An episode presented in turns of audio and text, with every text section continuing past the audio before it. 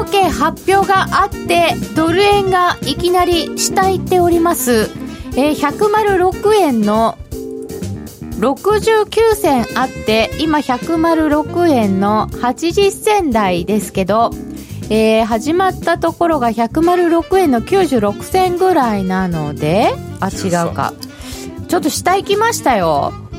まあ10分後ですからそそうですね。10分後の予想を私たちはした時は3対1で、えー上見ておりまして逆張りノーディーが ADP 理論で下って言ってたのでそんな感じになるんですか？って言ってたんですけど雇用統計はどうなりましたか？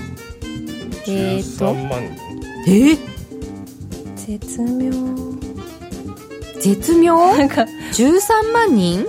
そうですね13万人ですね。13万人の増加。あだいぶ低いですね。私の手元で実はまだ確認できてないんですけど。微妙だね。うん微妙ですか？なんか値動きもだからちょっと困ってて107円挟んでたところからこう下がったって思ったんですけどそうでもない感じで、うん。まあやっぱじりじりりしてそうですね。ね私今1分足見てますけど、はい。結構下髭つけて、ちょっと戻しに入ってる感じではありますね。そうです、ね、ゴンって言ったと思ったら？これ上がりますね。もうちょっと上がって。本当ですか？90超えたらいくんじゃないですか。ああそうですね。はい。90買い戻し超えたら？があのあ勢いあ超えた。そうです。ー戻すのかな？どうかな？どうかああな？押された。ダメだ。いやでもこういう時は。ななんだかんだこういいなんていうかこうはい。うんいいとこにいるじゃないですか。107円にも乗せたし、もう一回下試すのにもちょうどいい位置にいらっしゃる。いらっしゃる。いらっしゃるか。まあねこの結果で下試しに行くかなっていう気もしないでもないですけど、今日はちょっとあれですけどなんかこう上に元気よく行くのもちょっと疲れてるんじゃないかなっていう今日107円の10ぐらいですか？何回もたなんかこう、はい。まあ動かない感じでいらいいらっしゃいますよね昨日ニューヨークはね20銭台までありましたからね。そうそうそう。はい。疲れるほど上がってないよねああそうですね。団長だって90銭超えてきましたよ。ほら来た来た90来た来た。うん。ほら。来たけどほらって言うけど全然まだ横の？横の範疇にも入ってないんですそうですよね。アンエンプロイメントレートはず3.7%だそうですよ。フォーザサードマンスのインナーローだって言ってますよ。For the third month in the row そうか。今カ3.7。タカナでしか頭に全然入ってこない すごい困今っちゃっ何の話してんのかな？すいません。失業率がね、3.7%だったよと。うんまあはいそうですねで、この3ヶ月の中では一番低い。で、一緒じゃんね。同じですもんね横ばいがずっと続いてそうでますからすよね。で、平均賃金が0.4だよって言ってると思います。たすごいチャートに頭が取られてるとこんなに言葉が入ってこないものなんですねあ、それで私が変なカタカナで喋ってるからだよね全然そういう。ことじゃないんです全然いや、そうだと思いますね。はい。ということで、で雇用統計の発表がありました。はい8月分、非農業部門雇用者数は13万人の増加と予想よりだいぶ下回りまして、一旦106円68銭ぐらいまで、えードル下がる場面がありましたが戻ってきて今106円の95銭ぐらいとなっております。平均時給がいい。うん、一方で平均時給がちょっと予想より良い0.4、なんか下って言ってる時にこういうことしないでほしいですよね人が。いやいやいや。いやえー、10分後の予想はノーディが下ほら来た来た三名が107円上乗っかってきた。超えてきた超えてきた。こんなに勝負にこだわるか今月はもうおじさんは嫌ですねもう本当ね。私も含めてね。来た来た来た来た。若い女の子にねもういろんなこと言ってね。やめましょうもという勝負は 10分後のお楽しみ10分後です。ということになっております。改めまして、えー今日も夜トレは FX 投資家を応援していきますよ。本日のゲストは国際テクニカルアナリストの福永博之さんです。うこんばんは。よろしくお願いします。そして小杉団長、はいお願いします。ノーディー。よろしくお願いします。担当課の内彩子です。よろしくお願いいたします。ちょっと喉痛めましてこんな声で申し訳ありません。えー、さて、えー8月がずーっとなんかボックスの間だったところ株は上抜けてきたんですけどドル円はそこから見ると今一つ伸びが鈍くないですか？ドルは。うん、なんかポンドとか他の通貨を見ていあ。て、戻りが、まあ、昨日とか一昨日とか大きかったんで、うんうん。ドル円の動き見てると、はい。緩いなみたいなはい。感じはしますよね。その通りですね。はい。ちょっとこの辺の原因をね、えーチャート面からも福永さんにぜひ探っていただきたいなと思っております、この番組は真面目に FXFX プライム by GMO の提供でお送りいたします。え皆様ご質問などは YouTube ライブチャット欄にお寄せください。皆さんと一緒にトレード戦略を乗りたいと思います。それでは今夜も夜トレ進めてまいりましょう。さて雇用統計の結果8月分の非農業部門雇用者数は13万人ちょうどの増加。予想が16万人ぐらいだったのでちょっと予想は下回りました。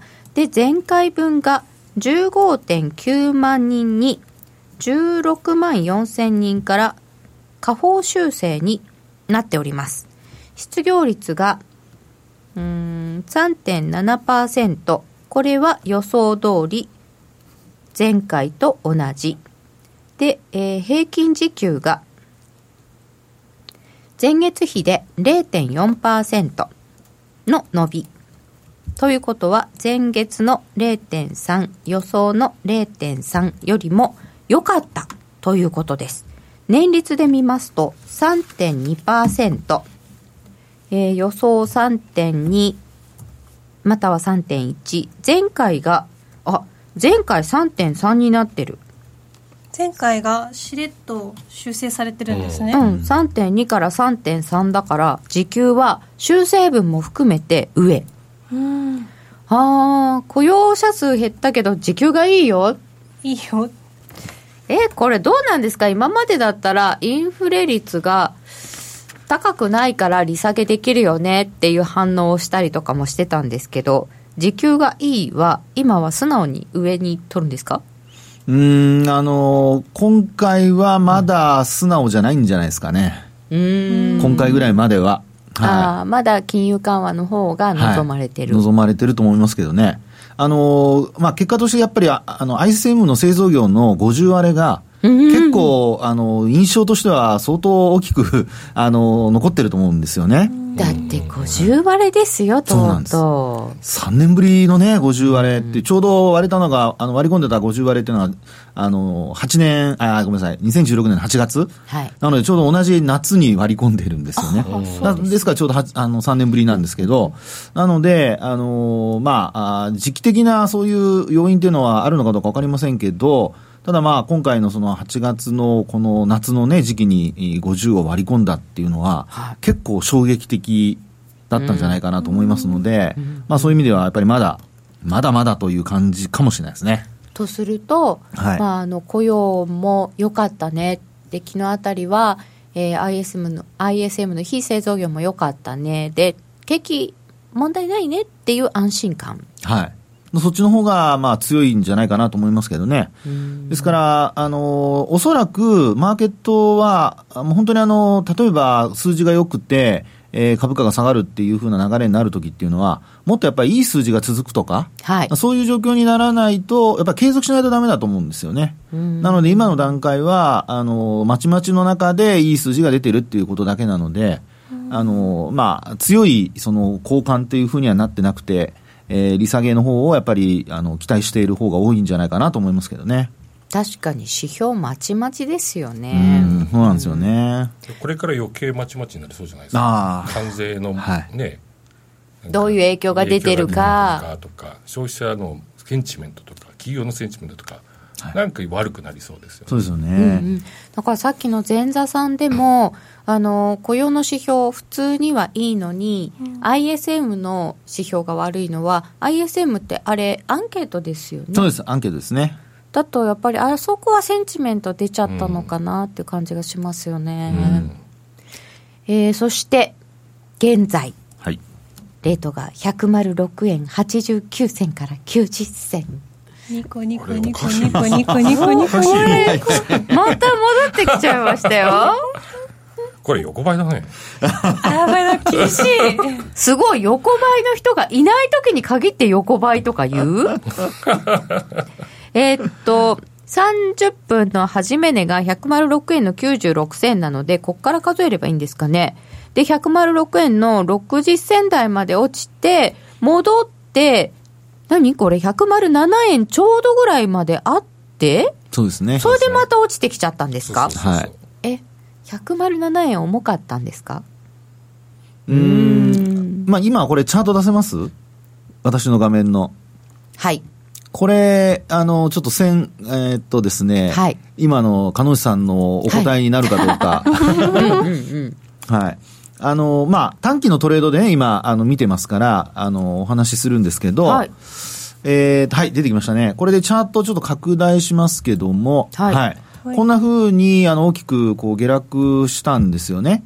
で、あの、これ指数平滑移動平均線を使ってるんですけど、下向きのこの指数平滑移動平均線を、これ1分足なんですが、まあ、一旦こうやって抜いたんですよね。うん、ですから、先ほど加納さんからのご指摘あったように107円抜けたんですけど、結果的にこう維持できなくて、あの移動平均線に押し返された形になって、その後、あのもうまさにこの移動平均線が、これはあの25本、えー、っと5本ですね。それからあと5本とあと75。で、それぞれあの5本と25本に挟まれて、で、5本をこう下向きになったところからもうちょこちょこ落ちてきたと。挟まれちゃって。はい。なので、まあ、本当にあの移動平均線のセオリー通りと言いましょうか。うそういう動きになったっていうのが、この107円を抜けずに押し返されて、その後下に落ちてきたっていうのの背景かなと思いますけどね。こんなになんか単純に、はい。単純に単純移動平均って変ですけど、で押し返されちゃってるね、本当に綺麗にね、押し返されてますよね。そんなもんなのか、えー、だからそれだけやっぱり今回の結果を見て、みんなあんまりどっちにも動きたくないっていう えー、そういう状況なのかもしれないですね。短期的な。パウエルはありますからね。あ、そうですね。そうなんですよ。1時半ぐらいでしたっけ？えっ、と、本日は25時だから、1時半。うん、はい。えっ、と、午前1時30分にパウエルさんの経済見通しと金融政策に関する討論っていう話があるそうなので、ね。はい、まあいかにもなんか出そうな雰囲気な題名ですよね。出ないんでしょうけどね。でもほらなんかなんか出そうとするじゃないですか。トランプさんが先に？あそういうの最近多いからね。最近ねようやくそうじゃないところで動き始めたのに。討論が出た後にやるかもしれませんね、トランプさんね。ね。うん、えーと、時間が過ぎてました。40分で切ってます。40分の終わりが106円90銭。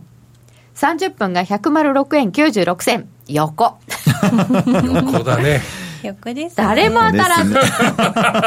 いやいやいやなんだそれ。まあ今日は面白かったというそうですね。面白かったです。ね今日はね、珍しく本当誰も横って言わなかったからね。ね最近やっぱり動きが出てきたからかね。そうですね。私もそういうな気がします動くんじゃないかなっていう感じがちょっとしちゃいますよね。うんうん、ダウ先あまり動いてないみたいだね。そうなんですよね。あんまり株価の方も反応せずですよ。株先ダウの方はまあ今100ドル高ですね。103ドル高ぐらいじゃないですかね。うん。ちょっとプラス。そうですね。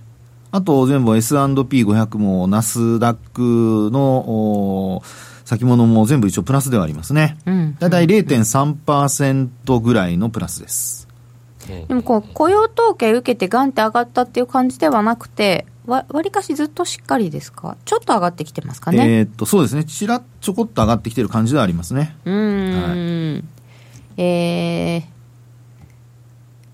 ー、いや、そっかそっか。FRB は何もしてくれないってトランプまた言いそう。うん、あ、ちょっと下だけどなって言ってくださってる。おまけおまけおまけ。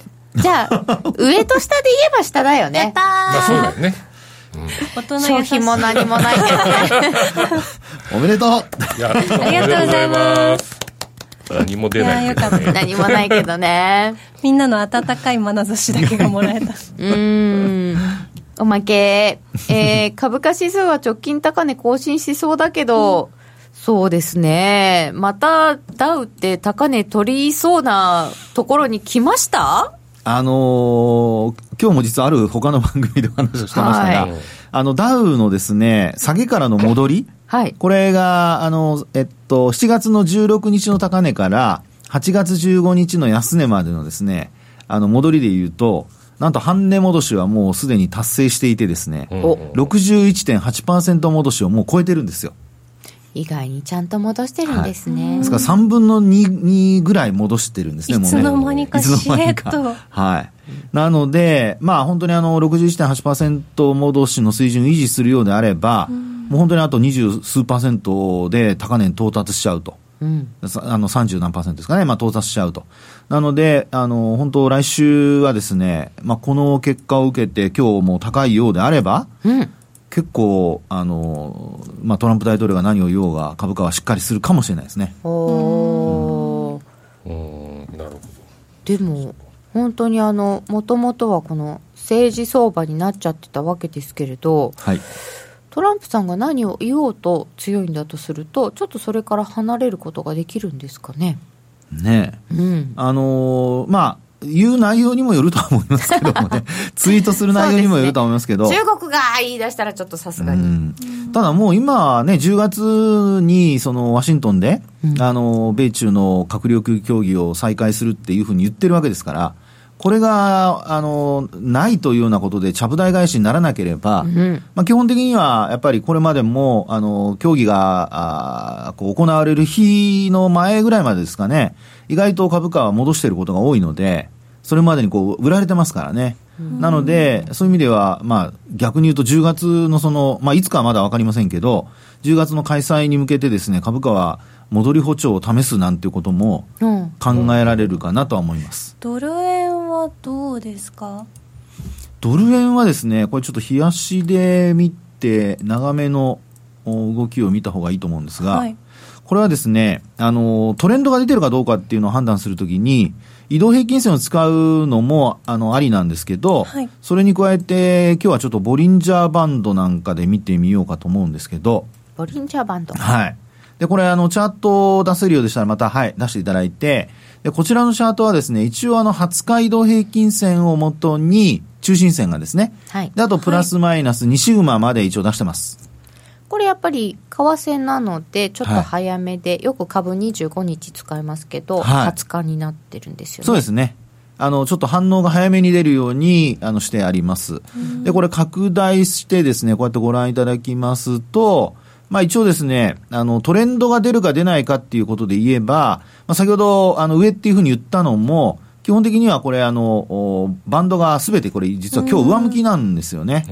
はい。で、昨日は一旦その107円の22銭ってここありますが、はいつけたところでプラス2シグマを上回って、で、押し返されて終えていると。で、今日も先ほどの雇用統計が出ても、まあ、おそらくはというか、ここが、あの、プラス1シグマがサポートになって、そのまま、あの、割り込んではないですよね、今ね。今のところ。なので、まあ、これの、この状態で考えると、まあ、トレンドはやっぱ上向きだというふうに考えられるので、基本はやっぱりドル円は上向き。冷やしですもんねこれ、はい。なので、そうなるとですね、109円の31銭というのは8月1日つけてますけど、あのそこまで見えてきますそこまで節がないので、基本的には、あの、急に落としたところをただ戻すだけという。うんなんか FTA とかの行方も気になっていてはい。あれがこう日米間で締結されるとどんなことに。なるのかなって、9月中に一応ね、あの、まあ、基本的に基本合意というのを、そのフランスのね、G7 で、えーおっしピアピアリッツァだっけ？ピアリッツァだっけ？なんかちょっと場所忘れましたけども、そこで、あの、基本合意して、で、そこから9月中に、あの、調印するっていう話になってますよね。なので、あの、中でも日本にとって一番、あの、まあ、懸念されていたのは自動車の関税なんですよ。はい。日本から輸出する自動車の。で、それに関しては、今回は一応見送り。うん見送るぞだけのやつですよね やっぱり素直じゃないですね。そうそう、見送るぞだけのやつなんですね。はで、これから、あの、継続協議をするという話なんですけど、はい。まあでも、あの、トウモロコシを、あの、多めに輸入するとかですね、まあいろいろ、あの、トランプ大統領には、あの、ね、セールスを受けて。セールスを受けて、で、国内の、あの、トランプ支持者の人たち向けの、あの、お土産という形で手渡しているので、うん。なんかそれが円高にすごいなっていくような影響はないんじゃないですかね。逆に、あの、まあ、あの、米中と違って、はい。えーお穏やかにこう勝因が済めば、はい。まあ、基本的にはその次の、おーまあ、関税をかけるっていう自動車に関してのはい。話になるまでにもやっぱ時間があるので、まあ、先ほどお話したのと同じように、あの開催までの間、戻すんじゃないかっていうのと同じように、まあ、やっぱりドル円も、まあ、円に対してもやっぱり強い状態が続く可能性があるかなと。ああとは FOMC で、あ今晩も含めてですけどね、はい。パウエルさんが何言うか、何言うか。はい、っていうところなんじゃないですかね。はい。1時半のパウエルさん待ちってこの後はなっちゃうんですか、えー現在のところ106円85銭ぐらい。なんかこの辺に落ち着いてきそうなんですかね。そうですね。まだ1分足で見てるので 全然よくわかりませんけど 雇用統計の時ってあの1分足にして待っていてちょっと経ってから5分足とかに戻すんですけど動きに敏感になるように そのまま1分足でいるとなんかすごいことが起きてるかと思ってうおーとか思うんですけど実はなんか全5銭然動いてないね。うんその通りですね。まあ、2ヶ月、3ヶ月前の雇用統計の時とかにまた戻ってきちゃったって感じですね。そうですね、まあしばらくずっとね、動かなかった横横が続いてて、ここ2ヶ月ぐらい動き始めて、はいっていう状況ですもんね。そうですね。もう雇用統計はあんまり注目されないんだねっていうことになっちゃってて、うん。先月先々月あたりはちょっと気にしましたが。お動いたね、ようやく来たねって感じだったんですけどね。ちょっとね離れた数字が出たりしましたけど、また一緒になっちゃったかという106円80銭台ということですけど、えっ、とこの106円の80銭台っていうのはちょっと長い目で見ていただくとどういう水準なんですか？106円の80銭台っていうのは、まずその、えーっと、持ち合いですね、1ヶ月ぐらいあった持ち合いの、あの、上限あたりなんですよ。うん上限というか上限上回ったあたりですね。超えてきましたよね。そうですね、超えてきてますからね。これはあの、やっぱり昨日の、あの、上昇で、一気に上回ってきたっていうところが大きいので、ですから、あの、トレンドで言うと、この106円の、まあ、今日の、あの、冷やしの安値で見るとですね、69銭あたりというのが今日の安値なんですけど、これを割り込まなければ、まあ、基本的にはもう水準的には上離れ。上離れだと思います。なので、あの、トレードをされる方は、まあ、基本、こう、円高に触れる場面があって、今お話したような69銭割り込まないで、下げ止まって反転するようなところは、まあ、ちょこちょこ、こう、ロングで入って、で、いあの、戻りが一服したら一旦売ると。それを、まあ、繰り返すようなことができる、まあ、そういう、あの、値動きのパターンかなと思いますけどね。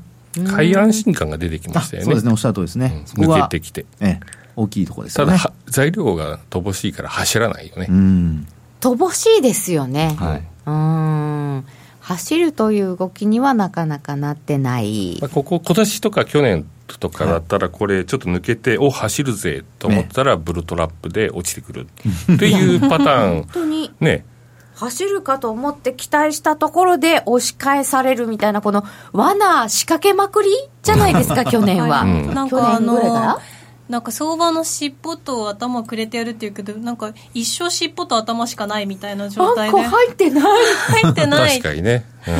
どこにお腹あるんだ。そう真ん中のとこ落ち着いたとこ取りに行ったはずだったのに、うん普通にビンタを食らって帰ってくるみたいな だから逆張りたくなるよね。そうですね。値頃的なところでね。逆張りこああことかやっぱり抜けてきたから、とりあえずちょっと売りたいな。順張りだと取れなくなってましたもんねちょっとしばらくえじゃあじゃあこのずっとレンジなんだから逆張りでやっていったらいいのかなと思うと ちょちょちょっと上抜けてきたの？みたいなね。ここでまた欲が出たり。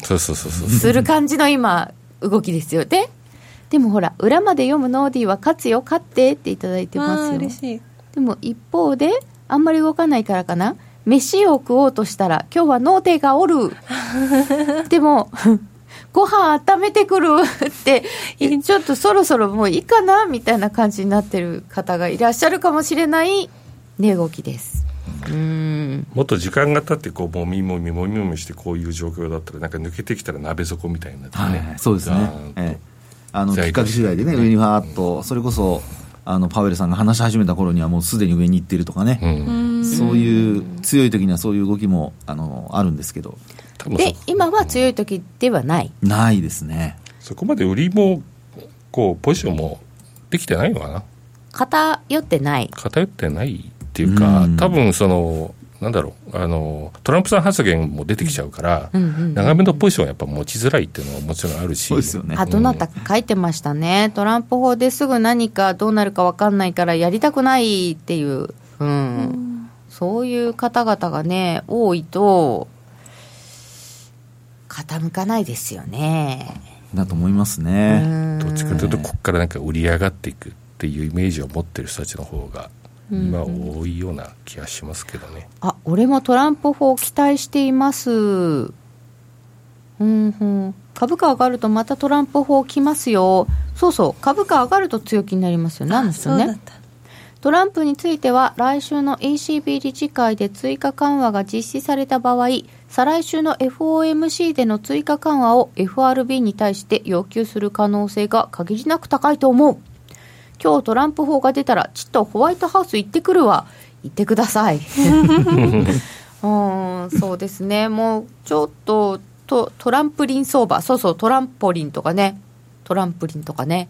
言われてますけどね。ちょっと落ち着かない相場。トランプさんでこうね、まあ、そういう中でなかなかこう継続的にこうなんか大きなトレンドが出るってことは難しいですかね、また。そうですね。だからドル円に関して見ると、確かにそうなんですけど、まあ、例えば他の通貨で見たら、うん。結構やっぱり、あの、イギリスのポンドが動いてたりだとか、はい。あの、ユーロが動いたりだとか、まあ、しているので、まあ、ドルに固執せず、ちょっと、あの、視野を広げて、他の通貨を見るっていうのも、まあ、こういう時だからこそ、あの、まあ、面白いかもしれないですね。トレードチャンスっていうのは、意外とそこにあるかもしれないですよね。なんか福永さんアグレッシブですね。うんそうですよ、ポンドもどんどんおすすめしてくるスタイル、おすすめじゃないですけど、まあ、ポンドはだって、僕あの、ジョンソンさんがどうするのかっていうのはすごく、はあの、興味深くて。ボリス・ジョンソン、そうですよね。はい。ああやってね、強行突破しようとしたのに、あの、前塞がれちゃって、おなんかああいう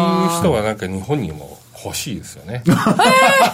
いやいや、それあの、トランプ大統領の誕生につながるんでやめて。ああちょっと。でも日本ではなんか出てきそうな感じはしないですよね。ここ最近。ああ、どうでしょう。ちょちょっと変わった人はいますけど。いやーいろんな投手今いますからね、気をつけないといけないかなっていう気がしないでもないですけど。ではそのイギリスについてはお知らせの後。FX プライム by GMO はスキャルピング大歓迎 FX プライム by GMO は調査機関の調べで調査対象 FX 会社の中で唯一約定拒否なし、スリッページなし。荒れ相場でも狙ったレートで滑らず約定し、お客様の思い通りの取引を実現します。レートが大きく滑って負けてしまったなどのご経験がある方は、ぜひ FX プライム by GMO のご利用を検討してください。FX プライム by GMO では、数多くの勝ち組トレーダーが認める約定力で、サクサクお取引いただけます。現在、FX プライム by GMO のホームページでは、勝ち組トレーダーのインタビュー記事を公開中。勝ち組たちの取引手法を学びたいという方は、ぜひ真面目に FX で検索を。株式会社 FX プライムバイ GMO は関東財務局長金賞第259号の金融商品取引業者です。当社で取り扱う商品は価格の変動等により投資額以上の損失が発生することがあります。取引開始にあたっては、契約締結前交付書面を熟読、ご理解いただいた上で、ご自身の判断にてお願いいたします。詳しくは、契約締結前交付書面等をお読みください。お聞きの放送はラジオ日経です。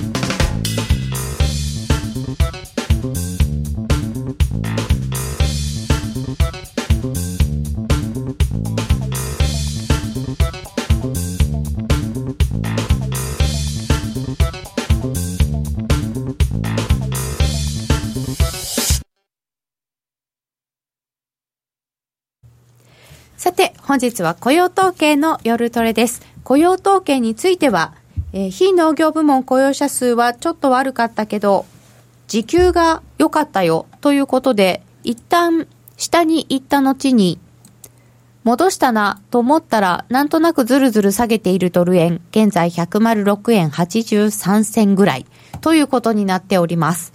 えーいただいていらっしゃるのでは、いただいているコメントでは、頭と尻尾が一番美味だが毒あり。あー、なるほどね。あそうなんだ皮じゃなくあんがもっちりというレアなたい焼き。トランプ氏やジョンソン氏の髪型がみんなと違いすぎる。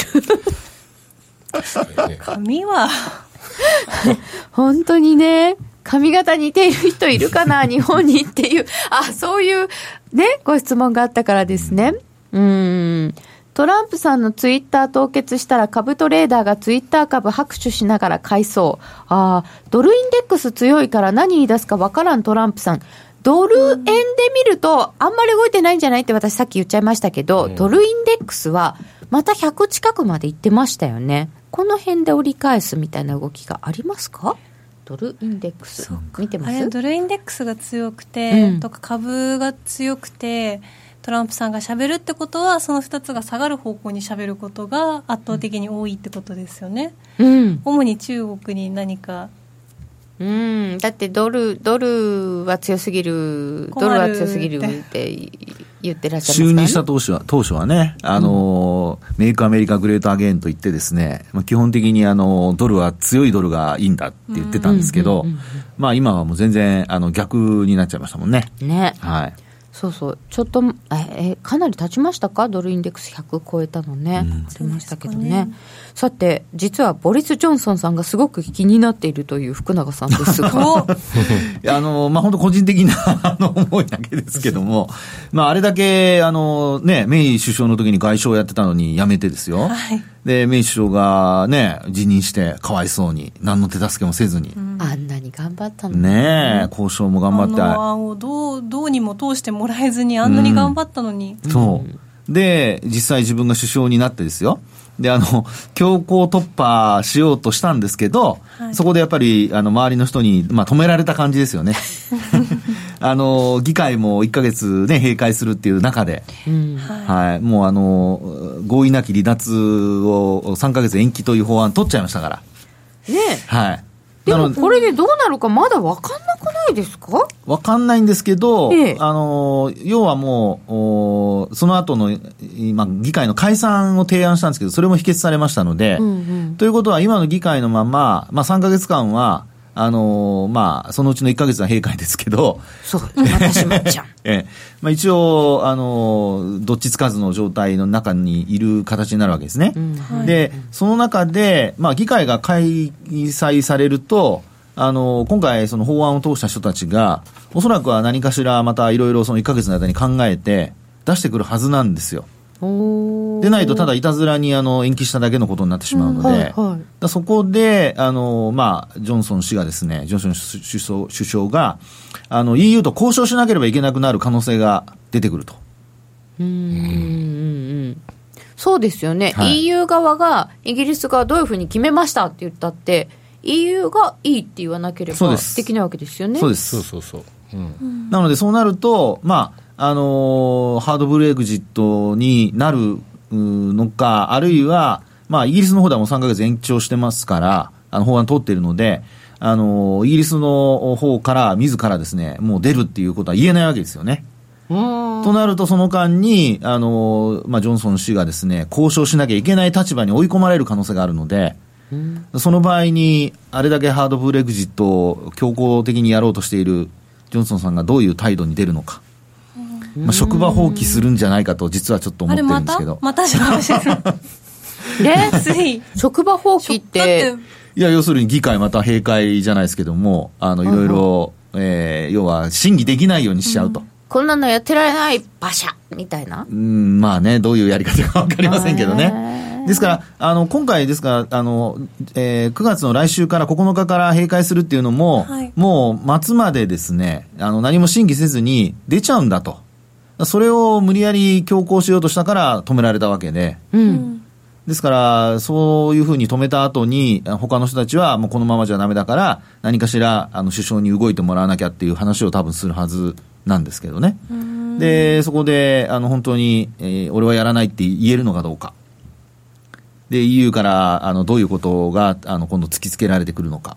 ですから、個人的にボリス・ジョンソンさんがこう、追い詰められてる中で、あの、動かされるのか、あるいはそのまま、いや、僕はやらないって言って、あの、ダダこれるのか、うんもうどっちになるのかっていうのは僕個人的にその、ジョンソンさんがどれを選択するのかっていうのが、すごく気になるんですよ。個人的な興味離婚調停みたいとか。そその、えー行動によってですね、ポンドが動くはずなので、そうですよ。はいそこそこ。ですから私は今お話しているように、あの、まあ、やらないっていう方に動くんじゃないかなと思ってるわけです。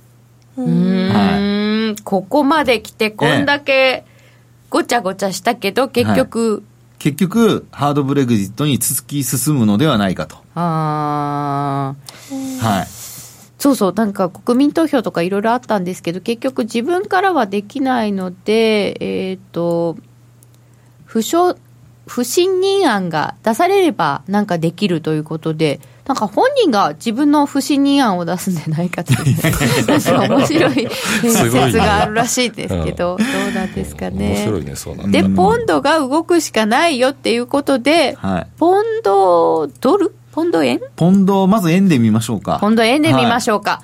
ポンド円は、まあそういう思惑でずっと下がってきましたがが、今ちょっと買い戻しのフェーズですか、そうなんです、そうなんです。あの、法案がですね、まあ、はい。延長の法案が通ったことと、それから、ジョンソン氏のその解散の、はい。あの、提案が否決されたのとで、えーここ、えっと、127円台からですよね。まあ、実際にはこの126円の668っていうのがあるんですけど、まあ、ここ、この日が、その、お法案が通った日なので、最初のね、法案が。はいで、その後に、えー解散が否決されて、で、こう上がっていったと。で、132円までいってますから、これだと6円動いてるわけですよね。のさすがポン様大きいですよ。えね。これでもなんかバンド開いてきましたねね、開いてますよね。うんついていきましょうか的な形になってるのか そうなんですね。ですから、あのーこれ閉会の間は何もおそらく出てこないので、そうすると、ポンドは、えーまあ、緩やかに買い戻しが続くとするとですよ、はい。緩やかな、あの、ポンド高っていうのがちょっと、まあ、考えられるかなと。そうするとテクニカル的にはですね、はい。これ7月の17とか8あたりの、この辺の安値ですね。で、これがですね、えっと、133円台の、まあ、あ後半。ですから、今132円の10 15銭とかっていうのが昨日の高値で、まあ、今131円台の前半、あ、半ばぐらいですかね。なので、あと、まあ、2円ぐらい。あの、とりあえずは、えー、ポンドが上昇。もうちょっと戻るよねっていうのを見越してポンド買うとそうですね。で、トレンドも、あの、こんな風にちょっと今上向きですから、まあ、あの、強いトレンドではないので、はいまあ基本的には、あの、押して、でそこから、あの、戻すところをお乗っかると。まあそういうパターンにするとですね、意外とポンドは、あの、取れるんじゃないかなという気がしますけどね。これ福永さん冷やしですよね、はい、東です。これそうするとその132円ぐらいっていう、はい3円ぐらいかのところってちょっと揉んだとこなんですねここそうですね。ここずっと、あの、中旬から8月の頭まで、えー下旬にかけても揉んだとこですね。そこぐらいまで戻ってもいいかなってそうです、そいうと。こですか。はい。戻すとすると、強ければ135円近くまで戻せる可能性ありますよね。うーんえーその戻しにはもう入ってるっていう理解ですよね。そうです、そうですそうです。その通りです。これ、ボリンジャーバンドって、はいプラス2シグマまで来たんだからもう終わりではなくて、はいえーこの場合はトレンドが出たねって見るんですね。そうです、そうですそうです。あの、えっ、と、プラス2シグマに沿って上昇しているときは、今の鹿野さんの解説のように、あの、上昇トレンドが始まったっていうふうに、あの、見た方がいいですね。プラス1シグマまで戻ってきちゃって割ったらもうトレンドは終わりっていう終値で終わっちゃったららもうダメですね。うんはい。なので、下髭で戻すケースもね、これ昨日がまさにそうじゃないですか。はい。上向きの、あの、まプラス1シグマを割り込んだんだけど、い結果的にはその後ずっと上に上がっていったっていうパターンなので、まあ、今回も陰線でもしそうなったとしても、終値で割り込まなければ、まあ、翌営業日、またまたこう、プラスで、戻してくるじわじわ戻してくるっていうことが考えられるかなと思いますけどね。まあ、今日週末ですからね。うんはい。確かにあのポンドは冷やしでは勝負できませんっていう方いらっしゃるんですけどちょっと怖いかもしれないんですけれども、まあ、トレンドが出た場合は意外と続く？大まかな流れとしてはあるんじゃないかなってことですかね難しい。いやいや、あ難しい。のそう思いますよ。僕個人的にはなんかスピード感がなくなるポンドは嫌ですね、スピード感がなくなるポンドは嫌だ、ガンガンいってるポンドが。なんか失敗してもひっくり返せってどうにかなるみたいな。あいーうなんか期待があるけどうんスピード感がなくなって間違っちゃうとちょっとあれ？売りから入っちゃってはい。じりじりじりじり上げられててあー。なんか耐えなんか耐えれなくなってくるかもしれない。なんか急になんか買い材料がポーンと出てきて陽線がパーンと立とう思ったらやべえやべえって言って 買い戻さなきゃいけないとか。そうしたら、まあストップロス入れとかまあストップロスはもちろん入れなきゃいけないんだけど。そうですね、でもなんか私はあのこういうちょっと開き始めたボリンジャーバンドは好きですね。うんバンドウォークしてきますかね。鹿野内さん好きってことはいいんじゃないですか？ええそんな責任持たせないでくださいよ。責任じゃないですよ。好きかどうかだけですから。大事なのはストップを必ず置くことですわ。そでそううですすそうです。ねポンド3営業日前の下髭が硬そうですね、ほうほうほう。あの、い今は、えー戻りの話してますけど、そのジョンソンさんはい。が戻ってきた時に、あの、ただこね始めたら、やらないって言い始めたら、これ落ちますからね。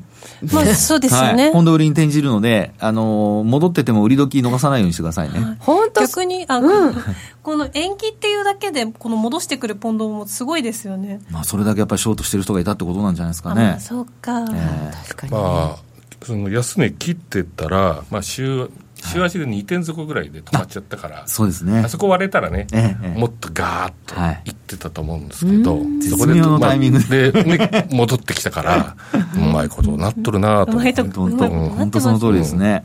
うーん。ポンドもなかなか難しいというか私は苦手なポンドではございますがちょっと戻りを取ってみるのも楽しいのかなっていう感じですけどジョンソンさんが何言うかです。難しい、えーそれではここで一つお知らせです。お聞きの放送はラジオ日経です。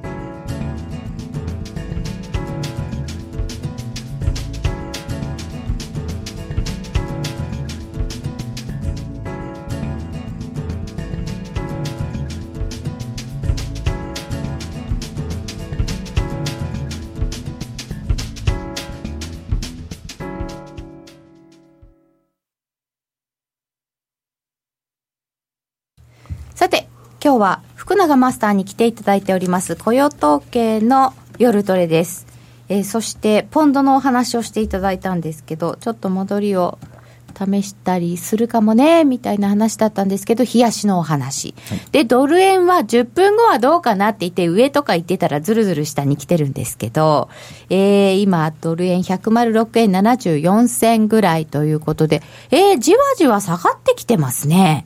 来てますね。来てますね。はこれ本当になんか、え今私が一人だけドヤーって言ったから福永さんがすっごいー、それで受けてるんい。だ。もう受けました。もう本当に。やっぱり女性は。たまたま当たるとこうなんかいやいやねつい引きずってなんかねえ、でもさすが10分後勝負だよね、あまあそうです10分でも私そうそうでいいっすよね いいじどれゃないですかたまに当たったんだから ノーディーだけ当たりでしたもんね。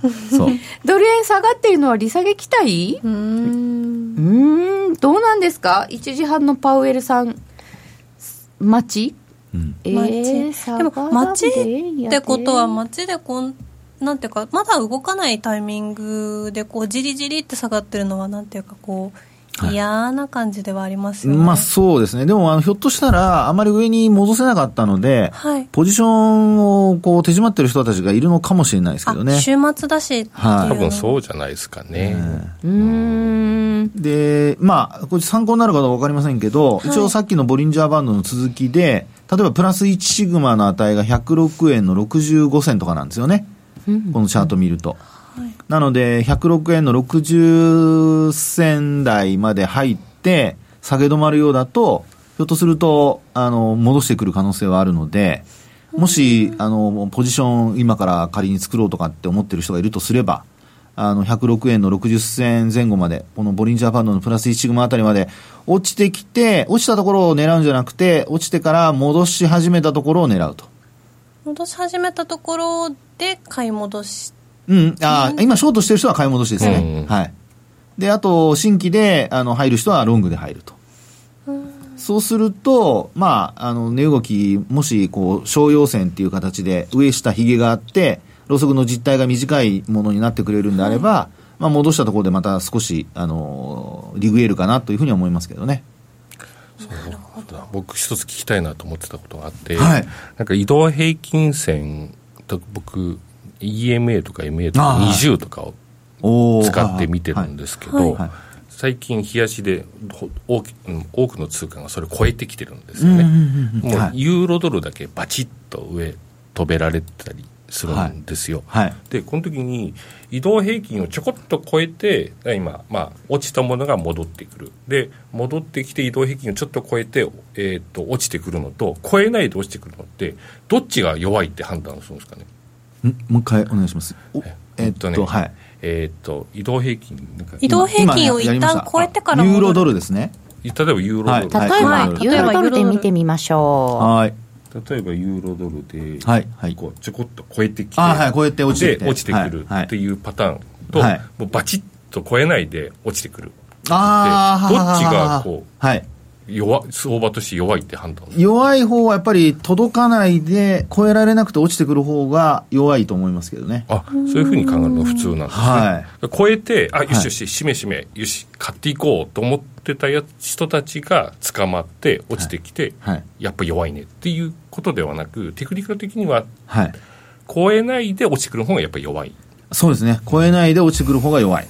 う。それでも移動平均線がどっち向いてるかとかもありますか？ああもちろん。それはありますね。そうですね。うんうんですから今の、あの、団長の話ですと、まあ、今ちょうど画面出してますけど、やっぱり、あの、彼女さんご指摘いただいたように、下向きの中で届かないっていうのと、下向きの中で上抜けたんだけど押し返されるっていうのは、うんうんうん。まあ、基本的にはやっぱりまだ下向きの中で上に行こうという、こちらの方が、まあ、やっぱ若干強いのかなというふうには思いますけどね。うーんはいうんうん。まあ、なので、これ、今、戻してますけど、あのーこのまま20日線、これ、一応指数平滑にしてますね、20日の。うんうんうんなので、あのーご指摘の、おこれ、パラメーターの指定になってると思うんですけど、まあ、これで、やっぱ戻せないでまた落ちてくるとなれば、やっぱり弱さがそのままやっぱり継続することになるんじゃないですかね。こういう時は例えば売っていこうと思ってたら、じゃあ戻りが出てきて、じゃあ移動平均ちょっと上あたりにストップ置いとくとか。まあ、そうですね。っていうことになるんですかね。え。え。ただあの、これって全体のトレンドは下向きなので、うんうん。あのーそうですね、ショートから入るときには、やっぱり引きつけてショートから入った方がいいような気がしますけどね。確かにそうですよね。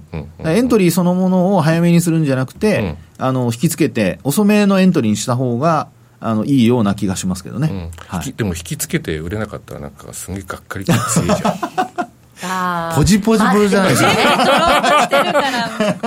ただ気持ちはめちゃくちゃわかります。やっぱ、こっち、ここまで来たらっていうのに、本当にあと、5ピップスとか届かなかった時とか、まあそれ悔しさがます悔しさはありますよね。ええありますね。悔しさはあるけど知ってるんです。そういうの全部狙おうとするともっと痛い目当社のあの上田だったら、はい。そこまで上がると思うんだったらとりあえず今買えよっていう。上田さんそうですよね、超えたところで買った人が投げるから落ちるのは早い？まあ、結局そういうことにはなるんですかね。ね。うん。待てない病。うーん。えーと、今は小杉団長の質問ありましたけれども、福永さん、今日なんかいろんなもの見ようと思って、そうですね。準備しはいて来てくださったってことなので、まあ一いろんなもの応があるんですねいろんなもの。いろんなものですね。まあ一応これユーロドルですよね、はい今ね。で、ユーロドルも、あのー下方向へこう、ちょっとやっぱ行ってる中で、多少ちょっと上方向へ戻しているっていうパターンになっていると。で、これユーロドルですね、これあの、週足でちょっと長めで見てみると、はいどのあたりが、あのー下げ止まりの目処なのかっていうのをちょっと見てみたいんですけど、酒止まりの目処を探るだ これ、日足で見るとですね、あ、ごめんなさい、これ今週足ですね。週足で見ると本当にずっと下降トレンドなんですよ。見事に。長いですね。ねえ。これだけ長いんですけど、まあ、もしですよ、このまままたユーロドルの下落が続くんだとすると、ここ、まあ、為替では珍しく窓開いてるんですよね。どこですか17年の4月と、4月の17日とその翌週。そうなんですよね、はい。フランス大統領、ああそうかそう大か統領でここか、はい。なので、ここがですね、一応、ま、ま、万が一ですよ。このままユーロドルが下落していくとすると、まあ、このあたりまでの、あの、下げというのは一つ目処になるかなと。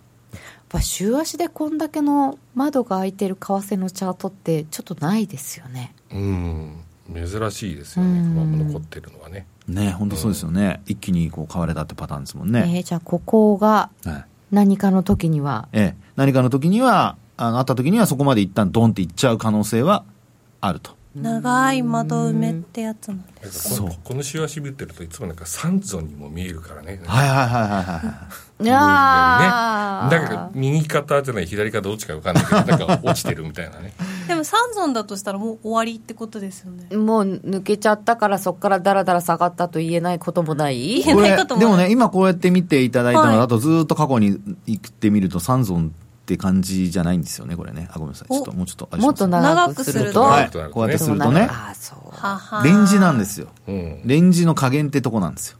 確かに。実は。実は。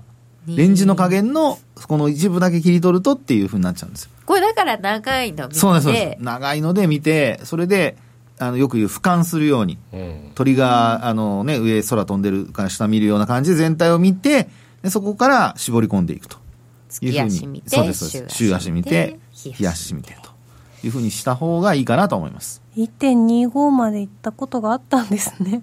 ねこの時は全然上に行きそうな気配でしたけどね。うん、本当そうですよね。だ。って私この辺一回掴みましたもん。記憶ありますよ。ああそう。去年の頭ぐらいにそう。な あそっか。はい。なんとかなんか命からがら逃げた記憶があります。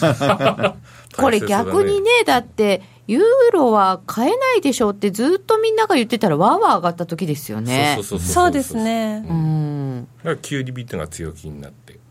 はい。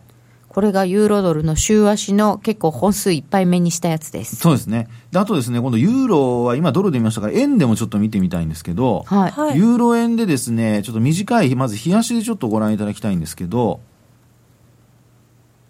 これあの、ユーロ円も、あの、フラッシュクラッシュで、えー同じように117円とかつけてるんですよね。こうね、117円。で、これをですね、ちょっともっと長めの週足で見るとってとこなんですけど、もし仮にですね、あのーまあ、円高が続いた場合、えージョンソンさんが何かやったりとか、いろいろなユーロの不祥事があった場合、その場合、一応ですね、こうやって見ていただくと、109円というのはちょっとないと思うので、今のところこの114円台、114円の84銭あたり、このあたりがおそらく次もし下げる場面があったとすると、あの、目処になるんじゃないかなと。このここも窓開けてるところ、そうですね。だから窓開けて上昇する前のところになりますね。なんか言うあごめんなさい。この安値割れたら大変ですね、そうです、そうです。割り込んだら大変です。でもこうユーロユーロドルユーロ円が下値トライしてないんだよね、はい。他の通貨はちゃんとしてるのにそうですね。ななので、ジョンソンさん何かやるとユーロも売られるから、ちょっと僕は興味があるんですね。あ なるほどね福永さん直近の興味はボリス・ジョンソンそさんう。ボリス・ジョンソンがどういうふうなことをするのか。ボリス・ジョンソンさん。もうまた個性的な。まあ、個性的ですね。ね。えーでもギリシャ、スペイン、カタルーニャ、イタリア、ユーロの材料は多い、ね、他の話もいろいろあるし、えーユーロ円は窓埋めてるん？